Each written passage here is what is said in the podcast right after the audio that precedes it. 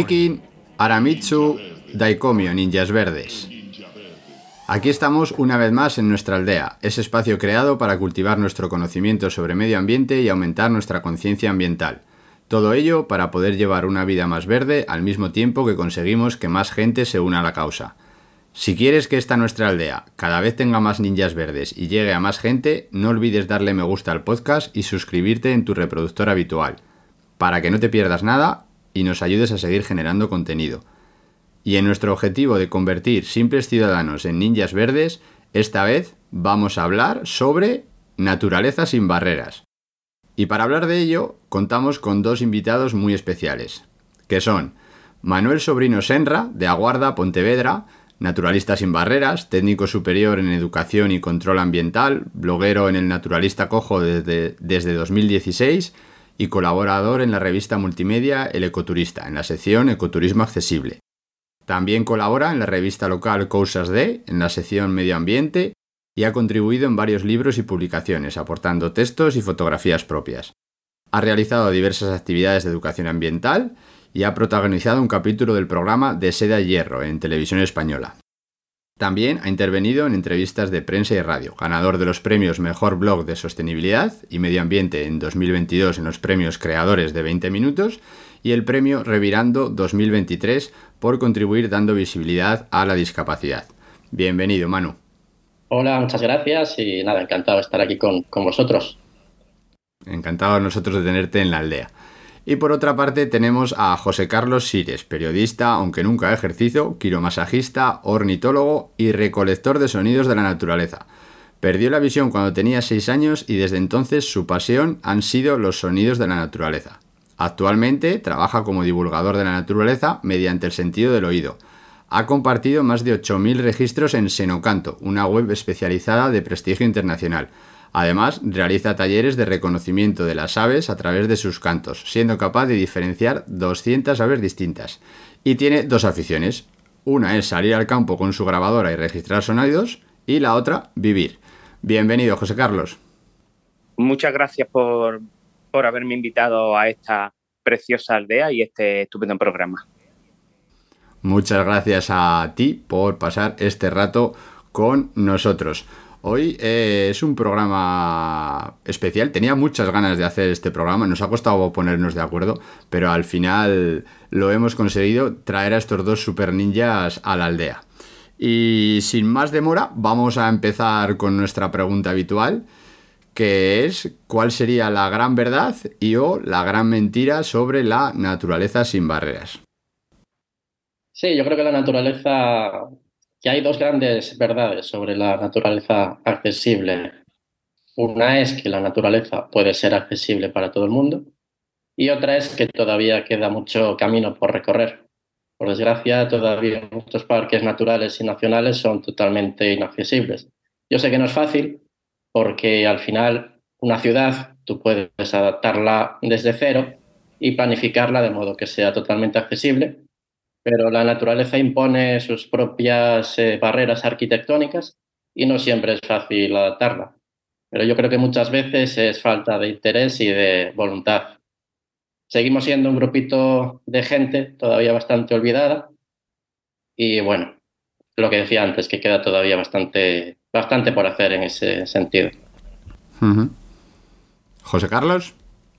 La gran verdad sobre la naturaleza accesible es eso, que, cualquiera puede acceder a la naturaleza y que incluso em, la naturaleza mediante la forma en que la percibo yo, mediante la escucha, nos puede unir a las personas que, mm, que somos invidentes y a las que no. que es el caso de mi discapacidad, para mí borra esa frontera porque en verdad mm, las personas que ven y las que no igual tienen oído, a no ser ya el caso de la discapacidad concreta de la sordera. Y eso pues nos permite mm, eh, la naturaleza accesible en el sentido de poder compartirla igualmente y de poder sentir lo mismo y de poder hacer lo mismo en, el campo, videntes y ciegos todos juntos. Y la gran mentira es que efectivamente no... O sea, aunque se hable mucho de accesibilidad y se pongan siempre los cartelitos, em, al final los discapacitados mm, no contamos mucho, creo, en el montante de la sociedad en el sentido de que como somos pocos, pues eh, se priorizan otras cuestiones. Y aunque sí que es cierto que se hacen algunas cosas, que, y cada vez más, eso, eso sí es cierto, pero todavía queda mucho por hacer en accesibilidad en todos los sentidos y más aún en, en temas de naturaleza, de acercárnosla a colectivos específicos.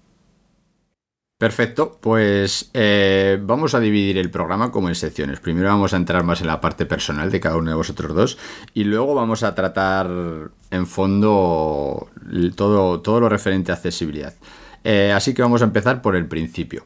Eh, ¿Dónde o cómo nació vuestro amor por la naturaleza y cómo se desarrolla actualmente? ¿Empiezo yo? Empieza tú, por ejemplo. Dale. mi amor por la naturaleza ha estado conmigo desde siempre, la verdad. Hay por ahí quien dice que hay personas que tenemos lo que llaman los genes paleolíticos, que somos personas que de alguna manera tenemos una genética más arraigada con nuestros ancestros y eso nos hace de forma innata estar más conectados con la naturaleza, lo cual explicaría muchas cosas, explicaría a esta persona que desde niño ya, sin que haya en su familia nadie que a priori haya podido inculcarle esa afición, pues la tenga. Eh, y, yo quizá por ese motivo o por cualquier otro, mm, solo, no sé, no se puede saber, pues desde siempre tuve esa afición. Yo recuerdo desde niño, pues estar viendo las reposiciones de la abeja maya, los fruitis, eh, tenía yo cuatro, cinco, seis años, dibujitos que, bueno, que tienen cierta temática de naturaleza, relacionada con el mundo animal, con, los vegetales, y a posteriori pues perdí la vista. Entonces, mm, cosas que hacía, ver cosas, ver la enciclopedia de, de mi padre, observar setas en el campo que me encantaban, pues no pude seguir haciéndola. Em, me dediqué por ahí a coleccionar plantas y demás, hasta que un día un profesor de música que tenía yo cuando tenía unos 10 años trajo unas cintas de sonidos de aves y simplemente me enamoré y decidí que ese era mi, mi mundo, eso era lo que yo quería hacer. Me obsesioné porque yo tengo cierto carácter obsesivo me obsesioné y bueno, hasta hoy. O sea, ahí salió mi amor por la naturaleza. Eh, mi amor por la naturaleza en verdad ha estado, como digo, desde siempre, desde que yo soy yo, pero eh, mm, el amor por más concretamente la ornitología, pues surgió cuando tenía aproximadamente esos 10 años. Muy bien. Eh, Manuel. Sí, yo igual que José Carlos no tengo muy claro de dónde nació mi amor por la naturaleza, porque tampoco es que tenga referentes en mi casa que me lo hayan podido enseñar. Quizá mi padre un poquito más, que le gustan mucho los animales, los gatos, los perros, pero no llega al punto de, esta pasión que tengo yo. Entonces, bueno, yo también siempre recuerdo estar, eh, eh, bueno, viendo los documentales con mi padre, por ejemplo, mientras él los dormía, yo estaba muy interesado viendo, viendo la tele, eso con 8, 9, 10 años. Igual ahí empezó un poco a surgir esa, esa curiosidad. Y entonces documentales con mi padre. Después sí que es verdad que él fue alimentando esa, esa curiosidad que empezaba a nacer con libros, eh, con vídeos, con, con VHS ¿no? de la época que me regalaba y demás, prismáticos, mis primeros prismáticos también. Y bueno, fui desarrollando poco a poco esa, esa afición. Primero, como todo el mundo, yo creo, ¿no? Viendo un poco los pájaros que, que tienes alrededor de casa y todo esto. Creo que todos empezamos con, con los pajaritos. Y, y, hasta que con 10 o 11 años me regala mi padre un libro, Félix Rodríguez de la Fuente, esto siempre lo cuento, Animales Salvajes de África Oriental, que me descubrió a este, a este hombre que todo el mundo conoce. Y, nada, pues me contagió de tal manera amor por la naturaleza que, bueno, llega, llegó hasta hoy. Yo creo que el mayor culpable de todo es Félix Rodríguez de la Fuente. Más que mi padre cualquier familia, familiar, vamos. Eso, eso ha sido un culpable generacional. Yo creo que hay muchos ninjas de la aldea que empezaron a descubrir y a interesarse por la naturaleza por, por culpa, vamos a decir, por culpa del, del, gran maestro. Creo que a lo largo del, problema, del programa vamos a ver que tenéis varias cosas en común y que habéis seguido como un percurso vital bastante similar. Eh, otra cosita. A nivel personal, a vosotros, o sea, esto ya es personal, personal, ¿Qué os aporta la naturaleza? Antes que nada, mm, es que ah, efectivamente, como acabas de decir, mm, eh, tenemos mucho en común y acaba de desenterrarme un recuerdo eh, que no había mencionado. E, efectivamente, a mí también los documentales de la 2 me encantaban, que afortunadamente siguen echándolo. Hoy, hoy me los pierdo. pero, pero me acuerdo, yo tenía colegio a jornada completa, era jornada partida y acababa pues a las cinco y media de la tarde. Entonces los documentales no podía verlo y mi padre me los grababa en VHS en aquellos entonces. Tenía el vídeo con grabador y me los grababa y luego yo los veía posteriori en casa. Es que me acabo de acordar de eso, la verdad, me acabo, me acabo de recordar. Y los pajaritos, es verdad, también yo empecé con los pajaritos eh, tuve la suerte de estar en, un, en, el colegio de la 11, el antiguo, que estaba um, en Sevilla, cerca de la fábrica de Persán, una fábrica de detergente. Era un terreno, era aquello muy deslavazar, un terreno grande, con varios edificios, muchas zonas jardinadas, muchas zonas así silvestras y por ahí me iba yo a dar mis vueltas yo solo, porque tenía mi puntito solitario, a escuchar a ver los pájaros que había y demás, que no sabía en aquellos entonces qué eran, los distinguía, pero sin ponerle nombre, y a poco a poco se los fui poniendo. Pues repíteme la pregunta, por favor. ¿Qué, qué, qué, qué os aporta la naturaleza a nivel personal?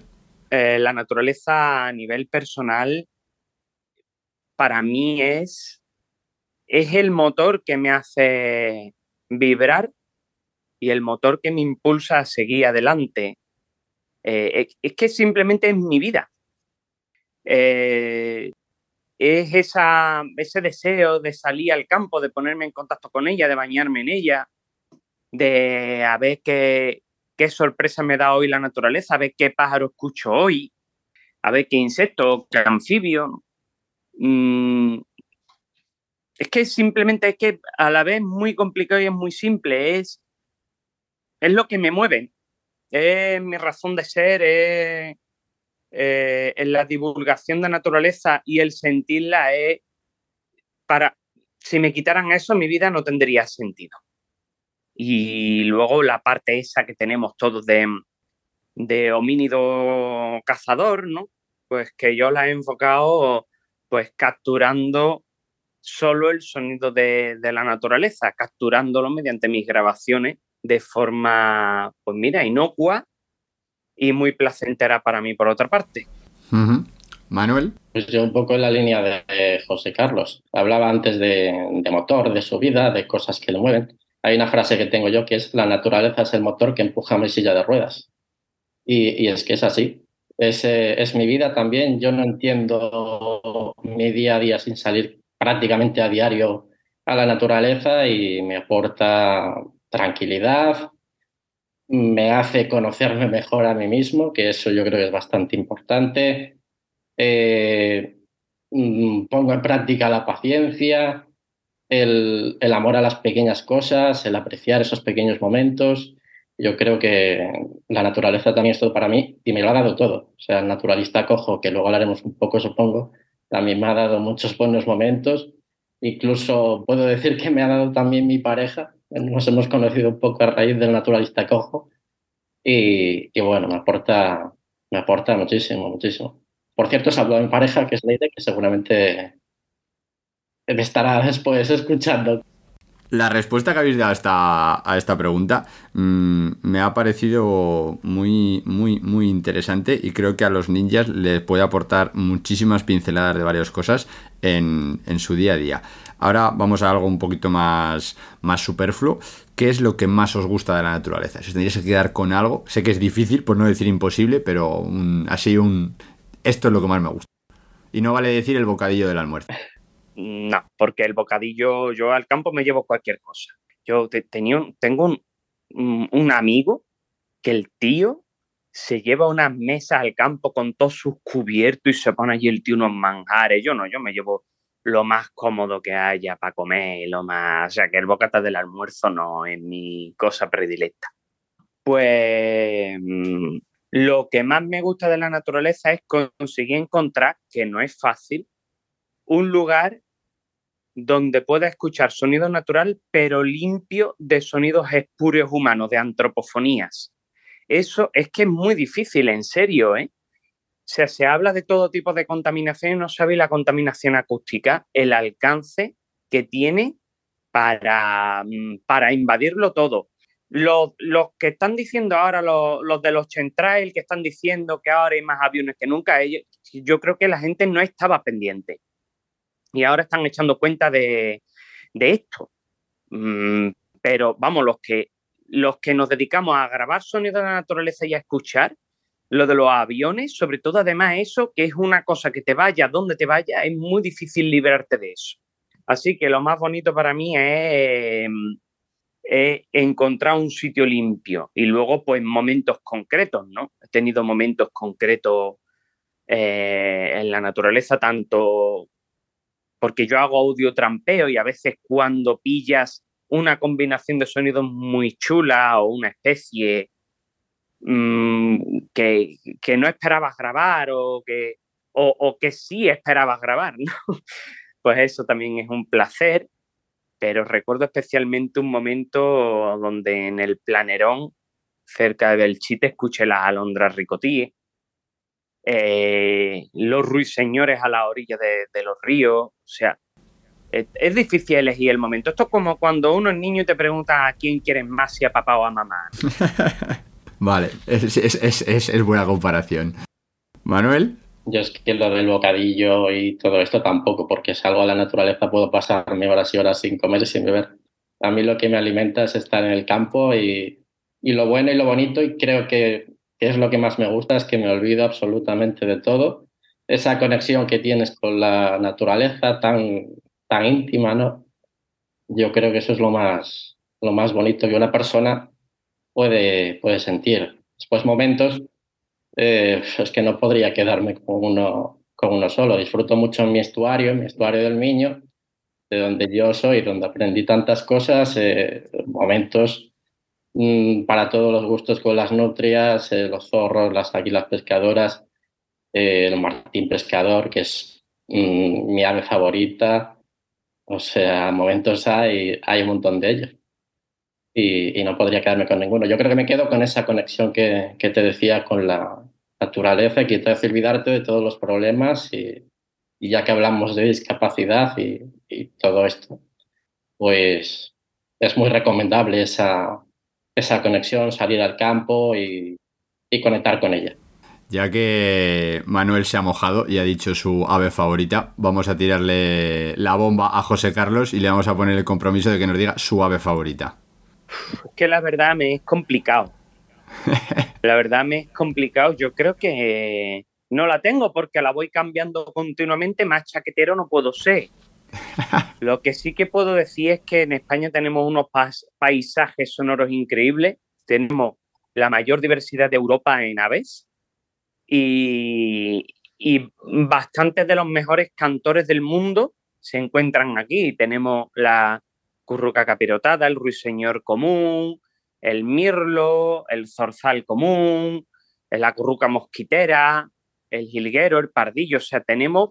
Mm, ¿Cómo voy a elegir una ave favorita? Sí.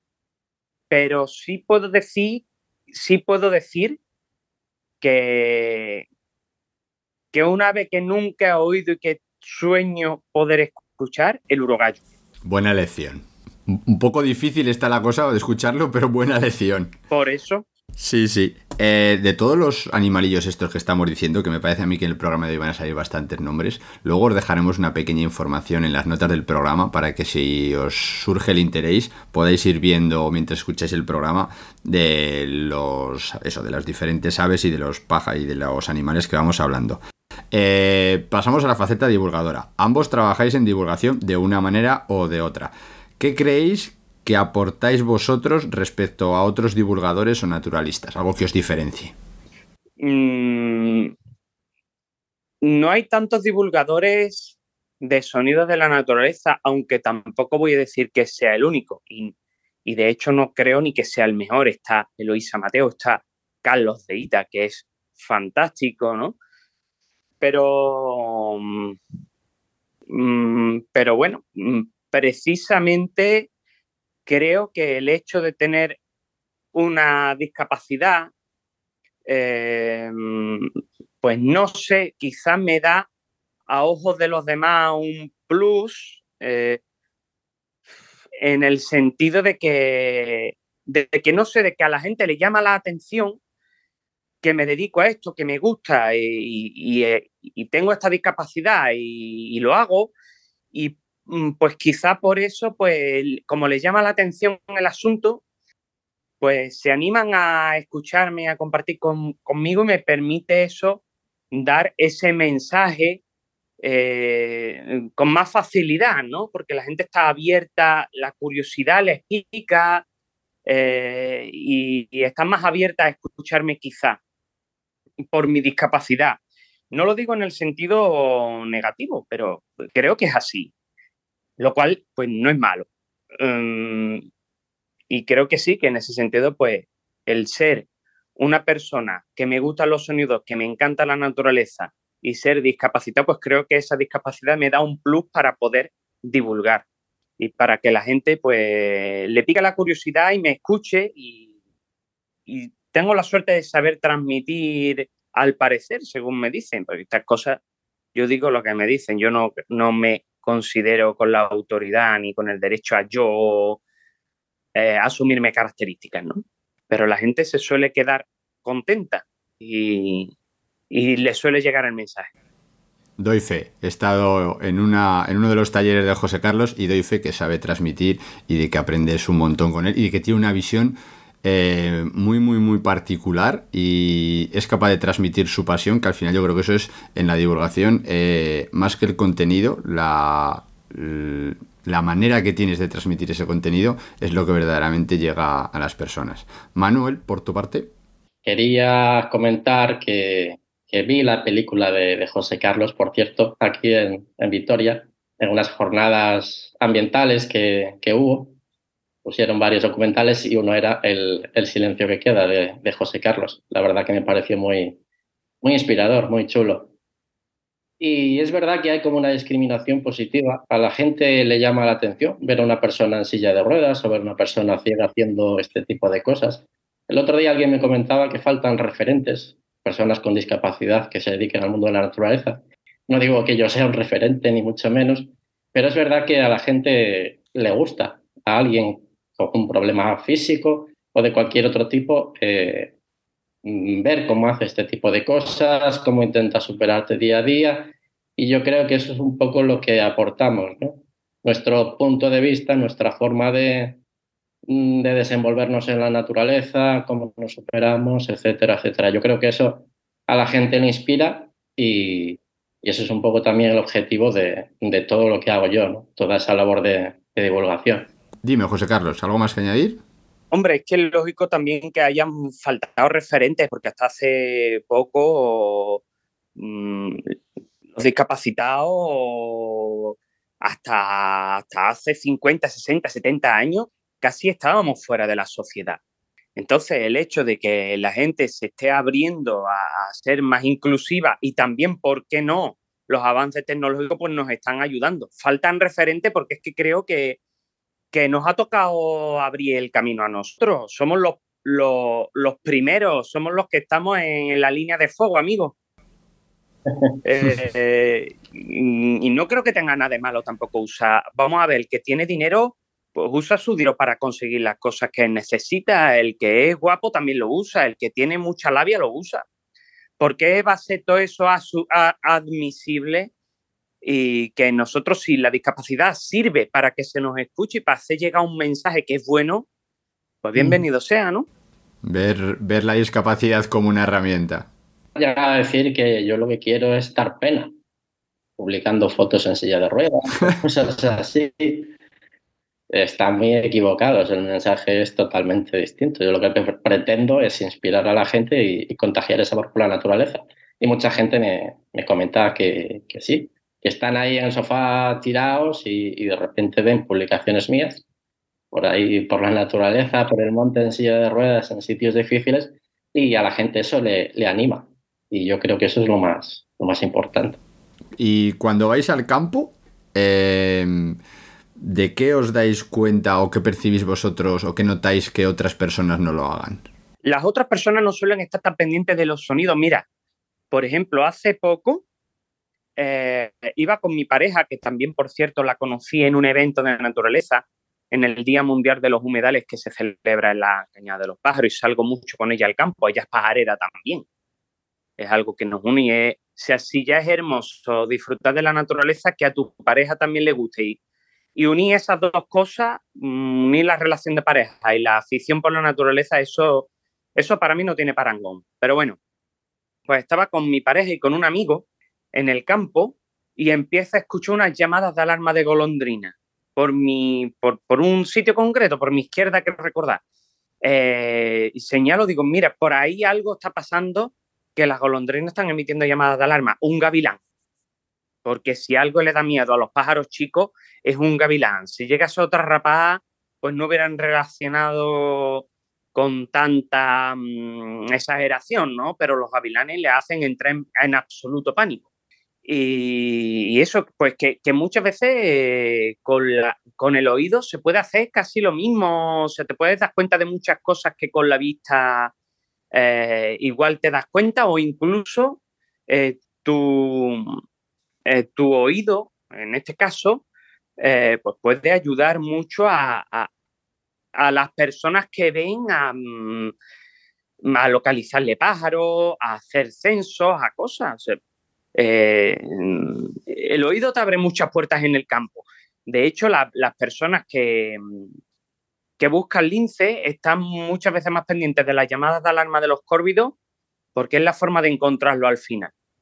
Mm, yo no digo que yo me pueda dar cuenta de cosas que no se dé cuenta nadie, mm, hay que ser un poco humilde, pero sí que es cierto que lo que sí puedo decir es que con el sonido en la naturaleza se puede llegar a mucho y cosas que con la vista mm, no se perciben o cuesta mucho más percibirlas. En un bosque por cada mmm, pájaro que ves, estás escuchando 10 o 20. Uh -huh. Manuel. Bueno, yo creo que el hecho de tener desde tan pequeñitos eh, ciertas limitaciones y bueno, problemas, vamos a decirlo entre comillas y demás, de haber llevado una vida diferente al resto de, de niños, pues vemos la vida ya de, de, otra manera y eso se traslada también a la, a la naturaleza. No quiere decir que veamos o o escuchemos cosas que otros no, no oyen, pero quizá lo disfrutamos más, ¿no? Porque, bueno, hemos madurado en ese sentido y disfrutamos más en general de, de la vida, de esas pequeñas cosas y, y, bueno, yo creo que es un poco lo que nos ha mmm, aportado también ser personas con discapacidad, ¿no? Disfrutar un poco más de, todo en general y de la naturaleza, de nuestras aficiones en, en particular.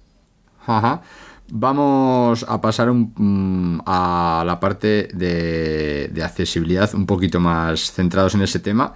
Eh, ¿Vosotros consideráis que es más accesible el campo o, bueno, el campo, la naturaleza, o la ciudad. Bien, también teniendo en cuenta, claro, que la ciudad, accesible o no, la hacemos nosotros. La naturaleza es como que ya está hecha accesible o menos accesible. No sé qué me podéis decir sobre esto. Hombre, yo tengo la gran dificultad de que para llegar a sitios de naturaleza así molones, como se suele decir, mmm, suele haber que conducir. Entonces, es que no me dejan, no, mi novia no me deja que coger coche. Eh, no, en serio. Em, entonces, en ese sentido, sí tengo un gran problema de accesibilidad que es, pues que obviamente me veo con esa barrera de que yo no puedo eh, coger mi coche, irme y pasear solo por, un paraje, ¿no? Eh, lo que sí que esto a la vez me ha proporcionado es una red de amigos de la que me siento profundamente orgulloso. No todos los amigos que tengo están relacionados con los temas de naturaleza, pero sí que he conocido muchísima gente hermosa a raíz de esto. Y aunque es verdad, como estaba diciendo antes, eh, se me ha ido tu nombre. Manuel. Mi Manuel. Manuel, perdón. Como decía antes Manuel, que a veces la gente es muy chunga, que pone fotos y la gente dice que, eh, que, lo que quiere es dar pena. Mm, la gente a veces puede ser muy chunga y muy mala y vierte todo, toda la hiel que tienen y toda la, envidia y lo malo en, otras personas y, demás, y sobre todo si ven que lo estás pasando bien y que estás haciendo cosas, ¿no? Pero mm, a mí me ha enseñado también la cara amable y la mm, eh, lo mejor de, de, la gente con la que comparto, ¿no? Yo eh, en Sevilla, en Cádiz, en Huelva, si yo pido que me acompañen a algo, que me ayuden a algo, raro será que no encuentre a alguien que me eche un cable, porque es así, la gente suele estar súper dispuesta conmigo y tengo incluso amigos que me dicen, José Carlos, no te rayes, que, que nos compensa, que nosotros no, que lo hacemos no solo por ayudarte, que nos es placentero compartir un rato conmigo, contigo. Entonces, también me ha enseñado eso, me ha enseñado la parte solidaria del ser humano, que es la parte que nos llevó a, a poder avanzar en el mundo, avanzar en el conocimiento, el cooperar, el compartir.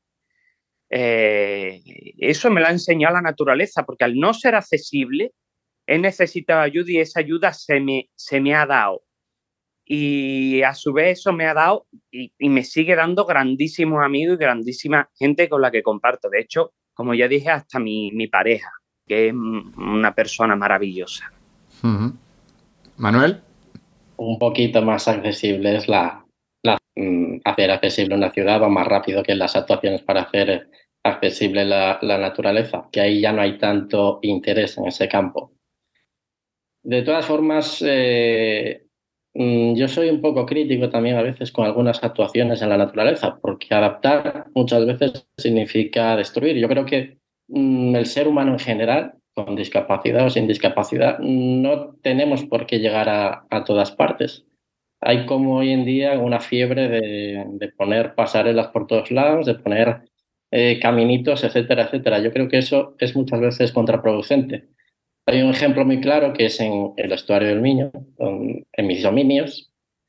En la parte portuguesa, porque es un espacio transfronterizo compartido entre España y Portugal, están eh, poniendo ecovías, que le llaman, que de eco tienen poco, son pistas totalmente de, asfalto y están destrozando toda la orilla de, del río, con lo que se supone de destrucción de, de, árboles de ribera, de bosque de ribera y demás que ya está machacada por muchos otros problemas seguramente bastante peores, ¿no? Como megaplantaciones, eh, etcétera, etcétera. Pero vamos, esto de las ecovías es el, es el remate ya, ¿no? Y yo creo que muchas veces también hay que tener un poco de cuidado con ese tipo de, de actuaciones. Hay que ver caso por caso, estudiarlo muy bien, porque muchas veces queremos hacer accesible todo y, y no puede ser.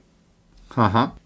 Hombre, y más cuando mm, el tema de la accesibilidad, porque cuando se hace algo accesible para nosotros, pues también lo es para, mm, para otras personas, ¿no?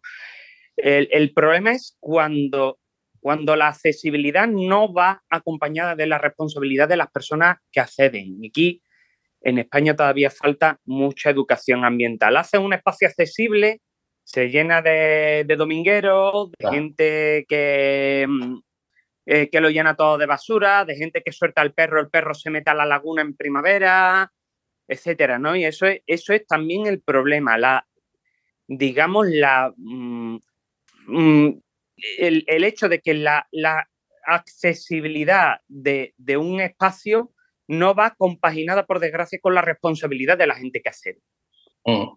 Yo diría que es consecuencia de, consecuencia de, pues eso, de hacer accesible un lugar, ¿no? Al final das acceso a todo tipo de gente, la zona se masifica acabó la tranquilidad para aves y demás que probablemente nidificaran por ahí antes y se llena todo basura, etcétera, de actuaciones.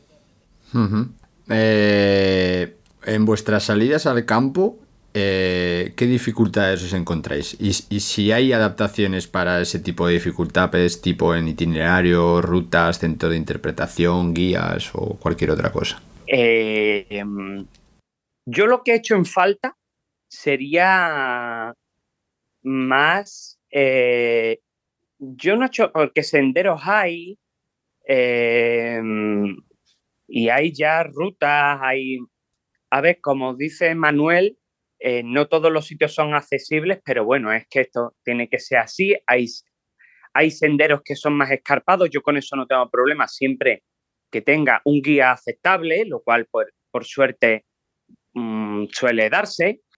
Eh, también, aunque no solo yo acogerme a ese tipo de ayuda, la ONCE sé que de vez en cuando también hace cosas, hay clubes de senderismo invidente y demás, no solo yo solo salí por libre. Pero una cosa que sí me gustaría sería más, yo qué sé, figuras de, de animales, representaciones, ver las siluetas de las rapaces en relieve, o sea, cosas más que se salieran del mundo de, fotografía e imagen. Eso sí lo he hecho yo de menos y que creo que es algo que tiene potencial para, mm, para los invidentes y para empezar a educar medioambientalmente al colectivo deficiente visual e invidente. Eh, las siluetas, las representaciones de, animales, las maquetas, etcétera. Esas cosas las suelo yo echar en falta por ahí. Luego sé que hay senderos que incluso están ya poniéndolos muy llanitos y con sus cuerdas a los lados y demás para que agarrándote a la cuerda, eso ya se está empezando a hacer y sí se están empezando a hacer cosas. Pero he hecho en falta más, he hecho en falta en los centros de interpretación más cosillas, aparte del típico que está muy bien, oye, del típico mm, libreto traducido al sistema braille, que, oye, que está muy bien y que es conveniente, pero que me gustaría más variedad, más cosillas más imaginación. Manuel. Claro, es que además eh, cada caso es diferente, hay un montón de discapacidades diferentes y al final cada uno nos enfrentamos a un dilema distinto. Yo, por ejemplo, conozco mi, mi caso, que es el de una persona en silla de ruedas, pero ignoro completamente pues, las dificultades que pueda tener una persona ciega.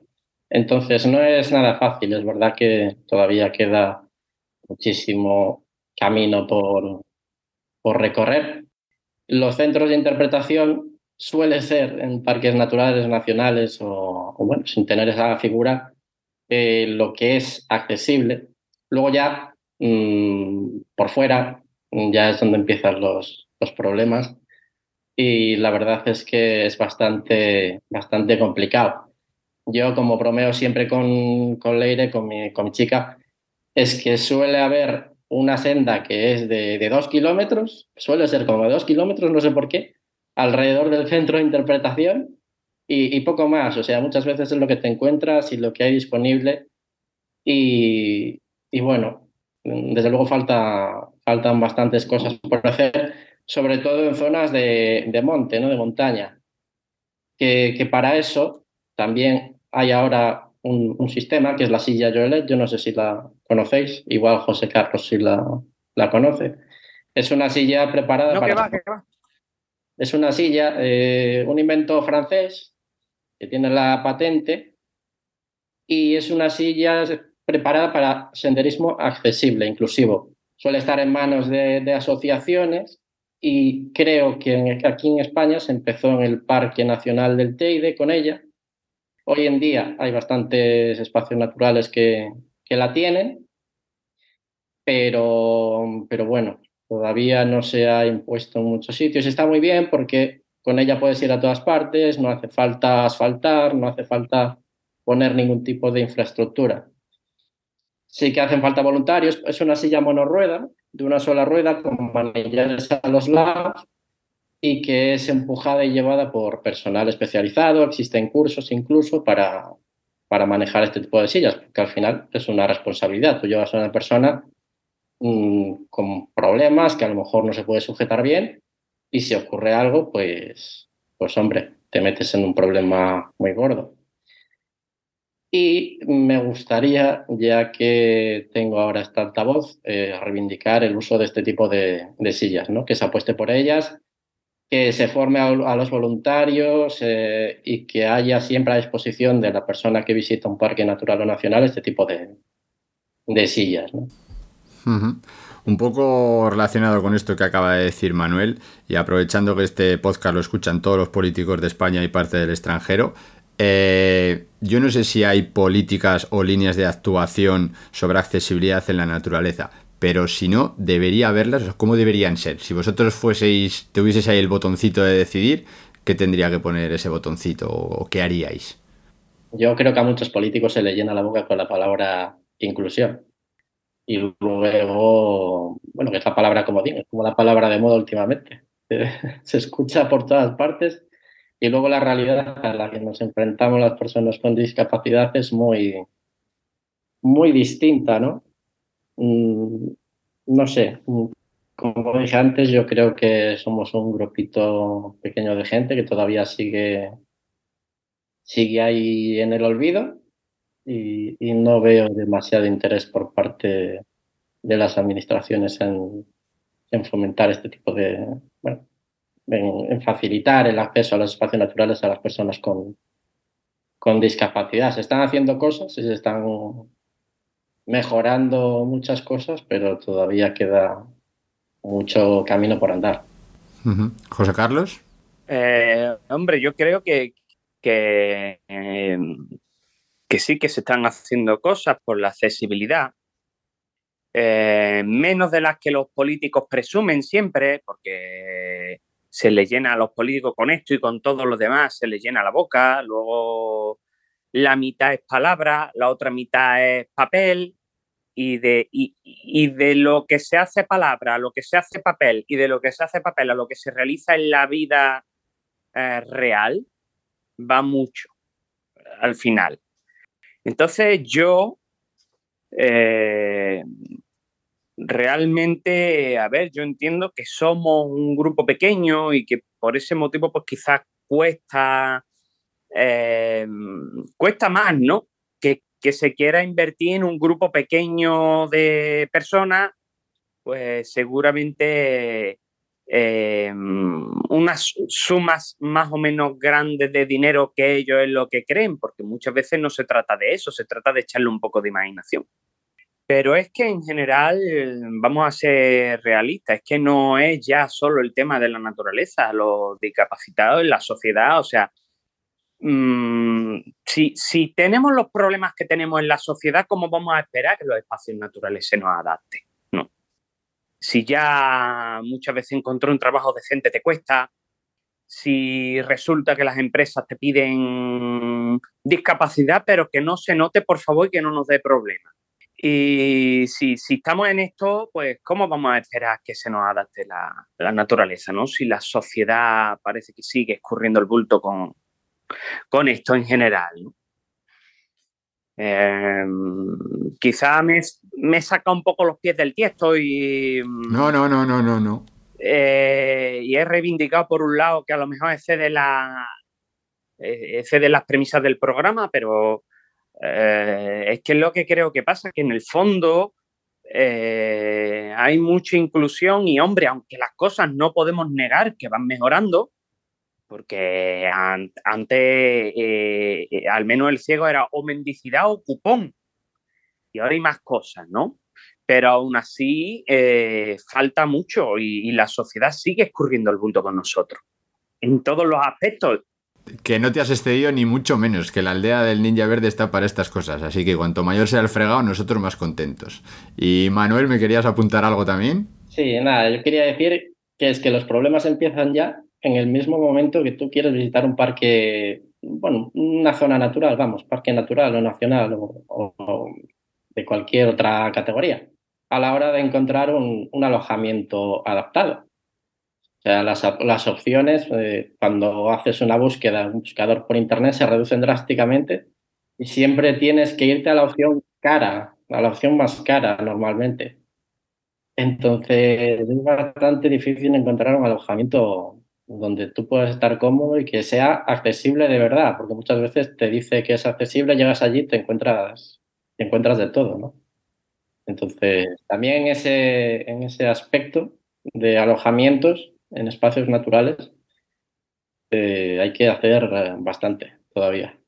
Ajá. Bueno, vamos a intentar ayudar a los ninjas de la aldea, aprovechando que tenemos aquí a estos dos invitados. Eh, lo habéis mencionado antes, pero si me podéis decir asociaciones, entidades, clubs, aplicaciones que uséis o conozcáis y que ayuden en las salidas por la naturaleza o que organicen salidas por la naturaleza o cualquier cosa que pueda facilitar a los ninjas este, esta búsqueda.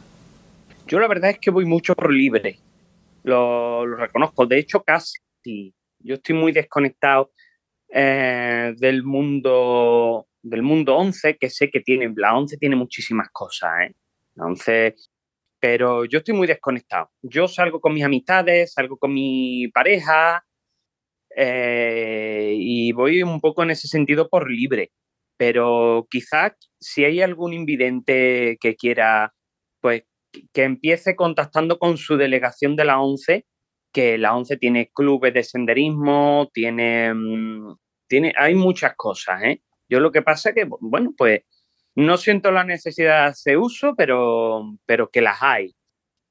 Eh, es una organización muy potente a nivel nacional y, y ofrece muchos servicios y muchas prestaciones. Eh, entonces, os animo a hacer uso de ellas si realmente sentís que lo necesitáis. Manuel. Sí, yo como José Carlos, la verdad es que voy siempre o casi siempre solo. Me gusta ir solo, estás más a tu rollo y, y muchas veces salir en silencio y sin, sin hablar con nadie y demás, pues los bichos se acercan más. Entonces, los naturalistas tenemos también esa, esa vena solitaria, ¿no? Muchas veces. Pero sí que hay grupos, eh, conozco, para personas con discapacidad, por ejemplo, si, si la idea es ir al monte, sitios inaccesibles. Con Yolet, por ejemplo, la silla que comentaba antes, hay un grupo, por ejemplo, en el País Vasco que es Burpil Trek, y yo he hecho varias salidas con, con ellos por los montes eh, vascos en diferentes zonas. De hecho, el día 25 tengo programada otra por aquí, entre Álava y Guipúzcoa, en un parque natural. Eh, luego está Montaña para Todos también. Es otra asociación que tiene este tipo de sillas y te puede llevar a espacios naturales. No me acuerdo ahora por qué zonas se mueven, pero también están ellos, Montaña para Todos. Y bueno, mm, yo creo que buscando por internet al final es relativamente fácil encontrar este tipo de, de servicios también. Es un poco informarse y ya está. Vale, eh, ya hemos hecho la parte asociativa. Como los dos sois bastante ninjas en solitario, eh, ¿cómo hacéis vosotros para planificaros un, un día de campo, una ruta? ¿Cómo buscáis eh, esos itinerarios? ¿Cómo os organizáis? ¿Cuál es el paso a paso de, un plan de campo para vos? Yo, básicamente, llamo a mis amigos e intento enredarlos en las cosas que se me antojan o a mi pareja. Porque como necesito ese transporte, yo, a mí lo que me gusta es hacer grabación. Entonces, pues si son sitios que ya conozco, pues llamo a algún amigo que le apetezca o que pueda, eh, voy saltando de uno a otro hasta que alguien pues me dice que sí, ¿no? algún amigo que le apetezca y que pueda en ese momento ir conmigo. Entonces, eh, o bien simplemente salimos un rato juntos o pongo mis grabadoras de audio trampeo con, con el amigo o con mi pareja en cuestión. Y luego a los pocos días se recogen, porque a mí me gusta hacer una cosa que es colocar pequeñas grabadoras en el campo y luego, pues, eh, a los pocos días se recogen. Yo, son unas grabadoras programables, Olympus DM770. Me encantan no están muy preparadas para estas cosas, acaban echándose a perder con la exposición al campo, pero bueno, las envuelvo en papel de filme con el mismo del bocadillo del almuerzo. y, nada, y las pongo en el campo con mis amigos y, esas cosas, y ellos pues vamos viendo a ver los sitios donde suena todo más limpio, donde hay más bicheo, donde vemos que hay sitios para esconderlas. Entonces hacemos equipillo si son sitios que ya conozco, pues normalmente tengo ya mis puntos predeterminados y si no, pues a explorar nuevos sitios donde grabar y donde escuchar, ¿no? Entonces mi planificación es esa. La, mayor dificultad es que puedan echarme un cable, ¿no? Eh, pero vamos, no planifico mucho más, la verdad. Luego ya cuando, cuando hago viajecitos pajareros más largos con mi pareja y eso, pues ella es la que sobre todo se encarga, como todo es más fácil para las personas que ven, en el sentido de los mapitas y las cosas, pues ella es la que se suele encargar de buscar los alojamientos y las cosillas y naturalmente de conducir y demás. Ella lleva el peso de eso, pero eh, lo disfrutamos los dos. Y bueno, y también yo a veces pues tiro de contactos por ahí para buscar los sitios donde se ve tal o cual cosa que nos interese ella coge su camarita, yo, yo mis grabadoras, y bueno, no, ella también graba, de hecho, también se aficionó a grabar. Y nada, y en eso mi organización es lo que pueda, básicamente. Mm, intento organizar, pero también me voy adaptando a lo que puedo hacer en ese momento. Porque, eh, pues, en ese sentido, de eso, soy dependiente de, de, otras personas para poder salir al campo, ¿no? me, me, parece una buena táctica. Manuel. Sí, ya a veces hago planes con algún amigo que otro. Los pocos amigos que tienen esta, esta afición tan rara, ¿no? De salir a la naturaleza y ver aves, sí que a veces organizamos cosas eh, por, por zonas conocidas, por el pueblo y demás, pero cuando se trata de ir fuera, a sitios más lejos, con mi pareja, por ejemplo, vamos más a, la aventura, ¿no? Porque como te comentaba, es bastante complicado encontrar sitios accesibles no vas a tiro fijo porque es que no hay información eh, sobre sendas, hay muy poca información sobre sendas accesibles, quitando las vías verdes, que sí son prácticamente todas accesibles. Por lo demás, es bastante complicado saber de antemano dónde te vas a meter. Entonces, lo que hacemos es ir un poco a la aventura y es ahí donde encuentras eh, muchas veces eh, sorpresas agradables, ¿no? Sitios que, que no te esperas y que de repente te das cuenta que son accesibles y, y que los descubres. Y, y, la verdad es que eso es también muy, muy bonito. Y a mí me gusta mucho ir a la aventura también. No tanto a mi pareja, que es más de planificar, pero yo me cojo el coche. El modo ninja. ¿Eh? En modo ninja, aventura en modo ninja. Exacto, exactamente. Entonces yo soy un poco más loco y, y me cojo mi coche también, que, que, sí que tengo coche, puedo conducir y demás. Y, y vamos, por ejemplo, he hecho alguna vez de ir desde Galicia a Villafáfila, que son tres horas y media, y volver en el mismo día. Eh, planes de esos, locuras así, tengo muchísimas y, y, lo disfruto también mucho. Disfruto, pues eso, mucho de mi soledad también. O sea, puedo coger tranquilamente un día, digo, me voy a la Sierra de Culebra, me voy a Villafáfila, y ahí me tiro el día entero tranquilo y, y, tan, y tan bien, tan normal, vamos. Es una, una, experiencia que recomendamos. Si nunca lo habéis hecho, probar un día a decir, me voy aquí, a cualquier lado, y estar con vosotros mismos en medio de la naturaleza. Aparte de que vais a escuchar, que eso también es, como ha dicho antes José Manuel, un montón de cosas que normalmente si vas con alguien más, simplemente por el hecho de hablar o de estar pendiente de otras cosas, no te das cuenta. El hecho de estar tú solo en la naturaleza, esa experiencia, ese momento, es más que recomendable. El programa está quedando bastante, bastante completito. Os voy a una, una última pregunta antes de cerrar, que es... Un momento. Dime, José Manuel. José Carlos. O sea, José eh, Carlos, perdón, no se he mezclado. Voy a remarcar una cosilla curiosa, uh, enlazándolo con lo, que, con lo que se comentaba antes de que somos ninjas solitarios y que, que por estar solo en el campo, pues los animales eh, se te acercan más y te es todo más, más fácil, la observación de naturaleza es más fácil cuando uno está solo. A mí los animales, por el hecho de no ver, ellos de alguna forma saben que no veo. Y, vamos, lo, lo aseguro, ¿eh? Pongo la mano en el fuego. Los animales saben que no veo y si estoy yo solo, porque a lo mejor mi pareja en el campo se vaya a dar una vuelta por su cuenta o algo, cuando suele regresar a mi lado se suelen encontrar cosas peculiares. Los animales, cuando estoy yo solo, hacen vida totalmente normal mm, conmigo. Un día, mi pareja fue a dar una vuelta por, por su cuenta y cuando regresó, que yo no me había dado cuenta, había un cervatillo olfateándome en otra ocasión había buitres pasándome súper cerca, súper bajo. Supongo que estaban ya pensando en tomarme el pulso a ver si estaba muerto o no, pero que los animales pasan de mí. Como estoy yo solo, pasan de mí porque saben de alguna forma que no los veo y se sienten seguros. Y luego, por otra parte, veo, sí, los invidentes también usamos la palabra ver porque mm, no solo se puede ver con con los ojos, ¿no? De hecho, el principito decía que lo, esencial es invisible a los ojos, ¿no?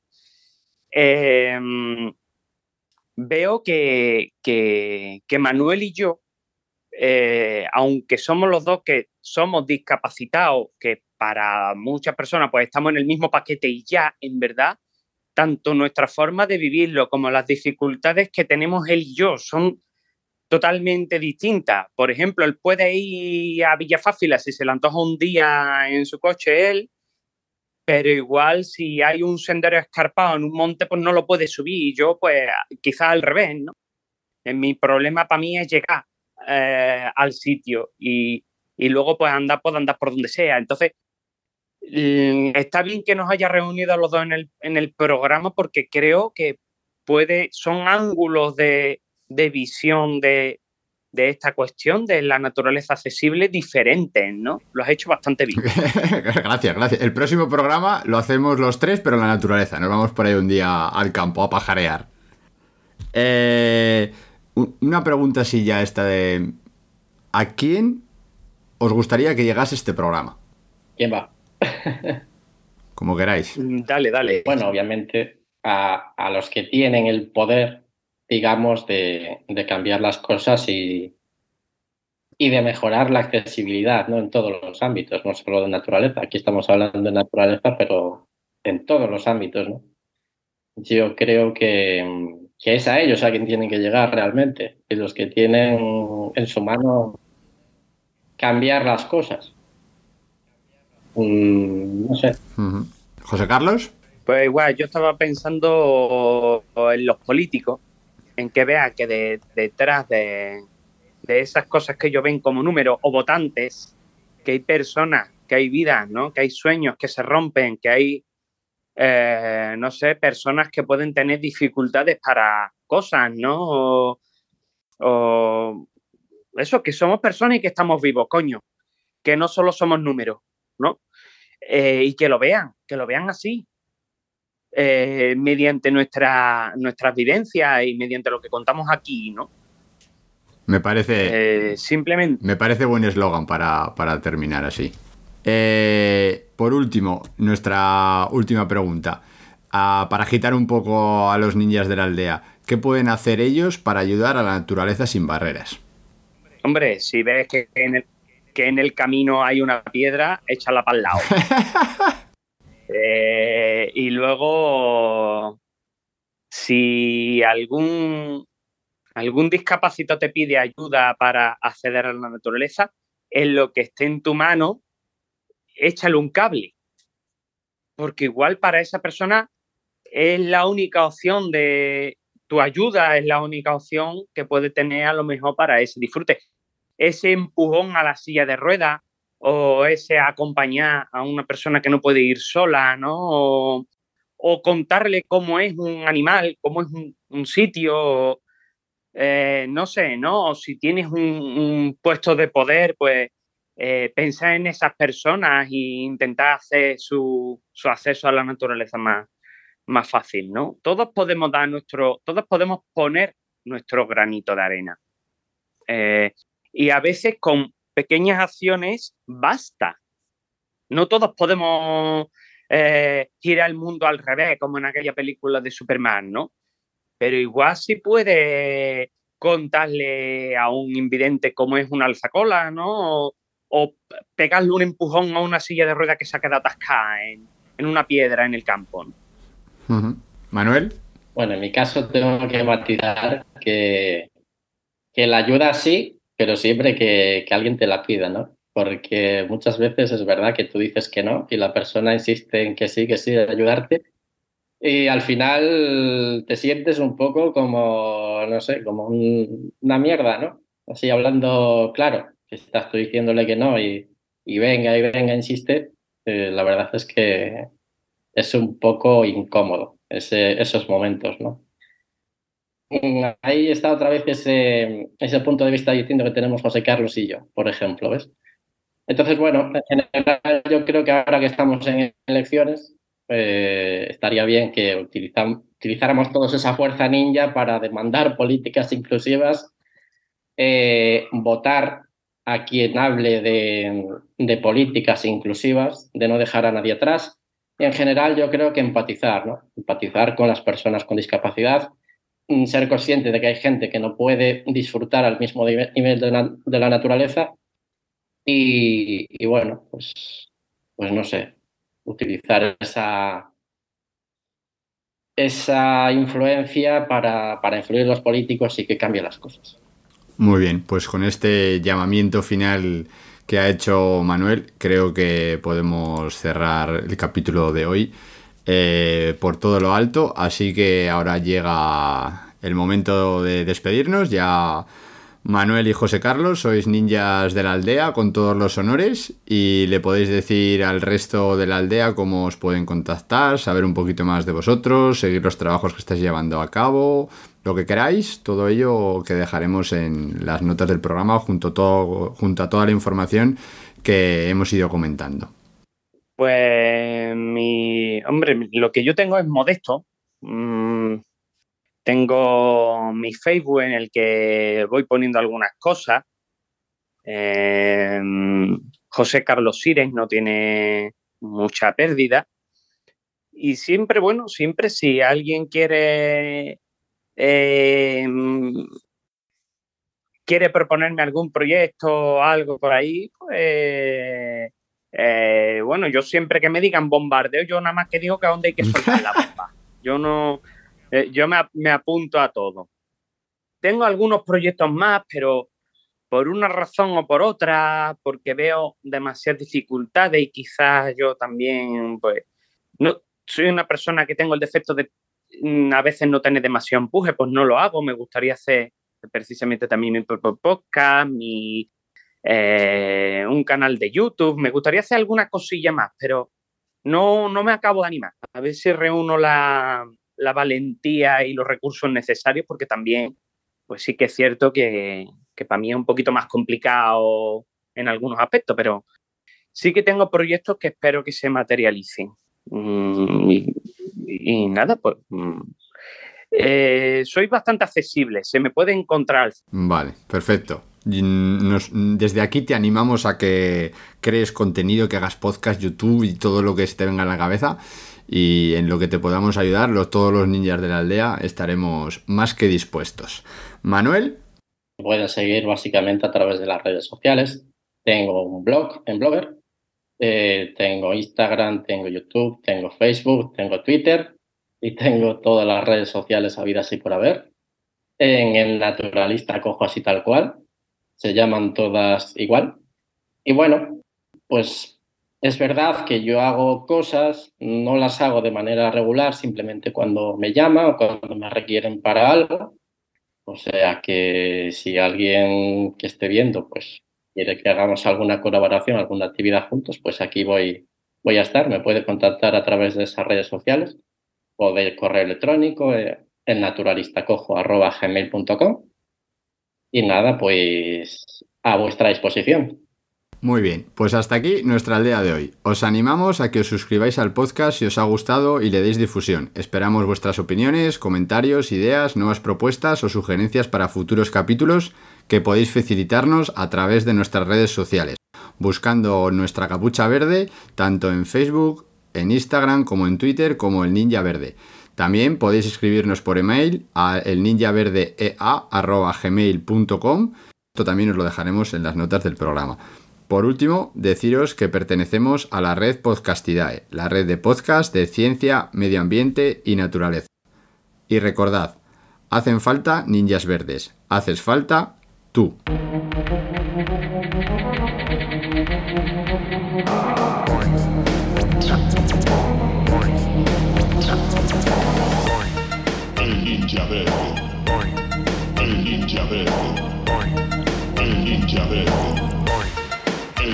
Eh, yo no perreo, yo gorrioneo, conocimiento y atracción.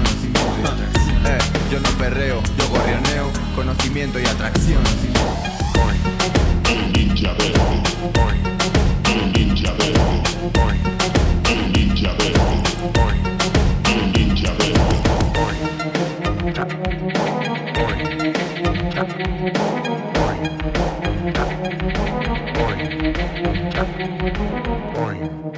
Ninja verde. El ninja verde. El ninja verde. El ninja verde.